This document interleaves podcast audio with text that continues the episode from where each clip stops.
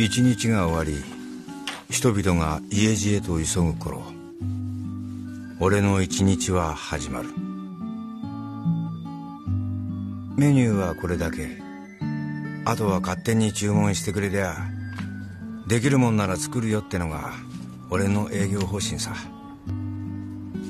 営業時間は夜12時から朝7時頃まで人は深夜食堂って言ってるよ客が来るかって。それが結構来るんだよ。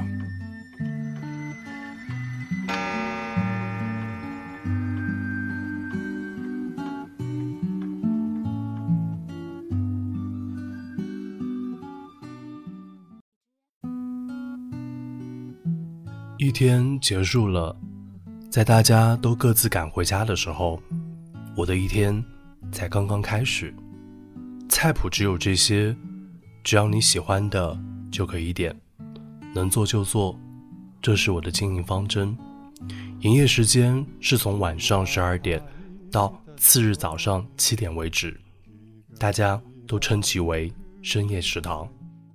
你问这样会不会有客人来？客人还挺多呢。这是我最不愿意快进的电视剧片头。以前睡不着的时候，会辗转反侧，对失眠的焦虑甚至超过了失眠的实际影响。现在如果睡不着，我会起来读读书，听听音乐，看看治愈的剧，比如深夜食堂。午夜，东京新宿小巷的深夜食堂里，时间在老挂钟上变得缓慢。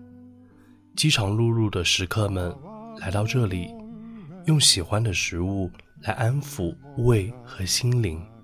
不同的人生，不同的故事，在不同的食物香气中展开。食物承载着我们的味觉 DNA。在北京工作时，一年才能回一次家，家乡距离北京三千多公里，当时还没有高铁。需要先从北京坐三个半小时的飞机到昆明，再从昆明坐四个小时的大巴到蒙自。每次到家都是傍晚或者晚上，阿妈总是提前准备好我喜欢的饭菜。阿妈自己腌制的韭菜花，用来炒肉，酸辣可口；牛肉干巴用油过一下，十分下饭；煎乳饼撒点盐。奶香四溢，姜饼瓜清煮一下就又甜又面；丝瓜尖清炒一下清甜解腻。吃到阿妈做的饭菜，我的胃告诉我，我回来了。回家后每天的早餐一定是一碗米线，而且不重样。传统过桥米线一定要放菊花、草芽、豌豆坨。我喜欢要一份小肠香酥，生的里脊肉和豌豆尖放到汤里一烫就熟。牛肉米线我喜欢放很多薄荷，羊肉米线我喜欢放很多地椒，学名九层塔或罗勒。小锅米线一定要铜锅和骨汤煮的。杂酱米线我喜欢放好多香酥和豆芽。野生菌米线。我一定也要喝很多汤。离家前一定是先吃上一碗热腾腾的米线，再出发。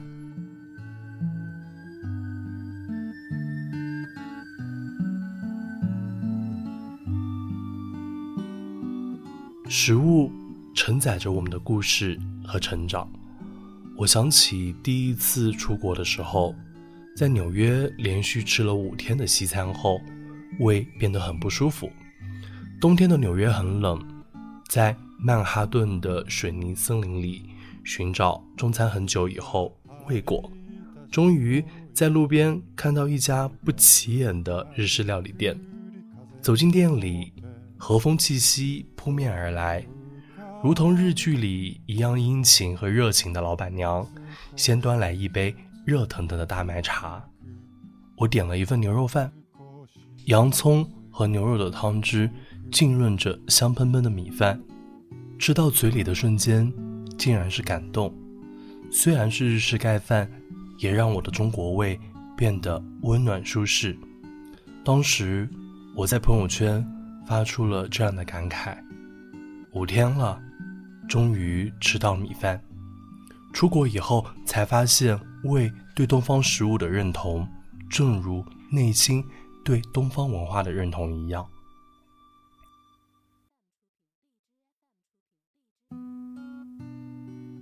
食物还承载着友情、亲情和爱情，甚至人生。剧里的很多台词我很喜欢，比如“再简单的食物也有自己的灵魂”，每个灵魂都有它必须行走的历程。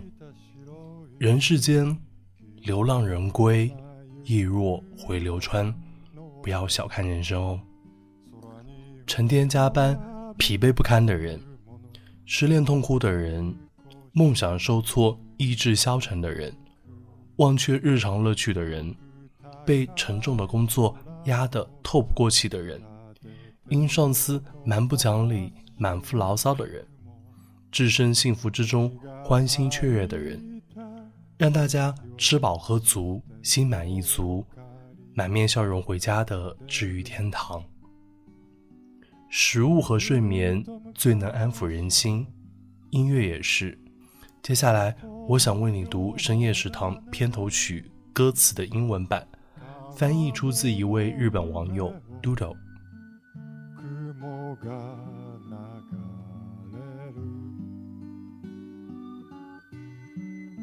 The wet breath that you exhaled is now slowly r i d i n g the wind. Within the floating clouds in the sky, it disappears bit by bit. In the distant, high up in the sky, the white clouds that you stretch your hand out to, you inhale the breath you exhaled, and it's gently floating forever like the things of the past. Clouds flow on the surface of the river. It avoids the reflecting rays of the sun. The dog that sleeps beneath the eaves.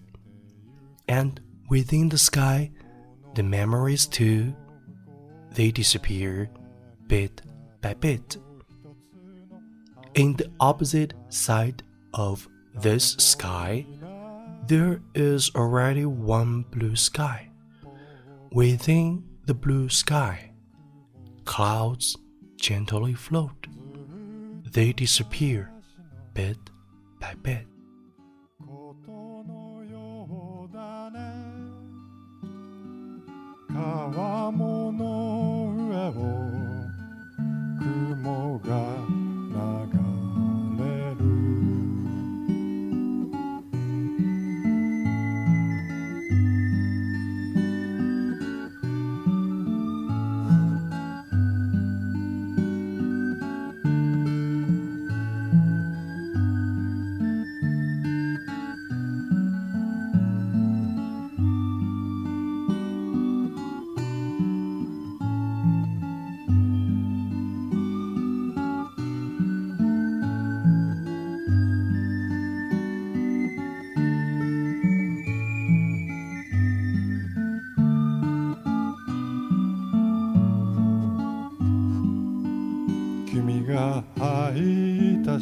遠い木が今ゆっくり風に乗って空に浮かぶ雲の中に少しずつ消えてゆ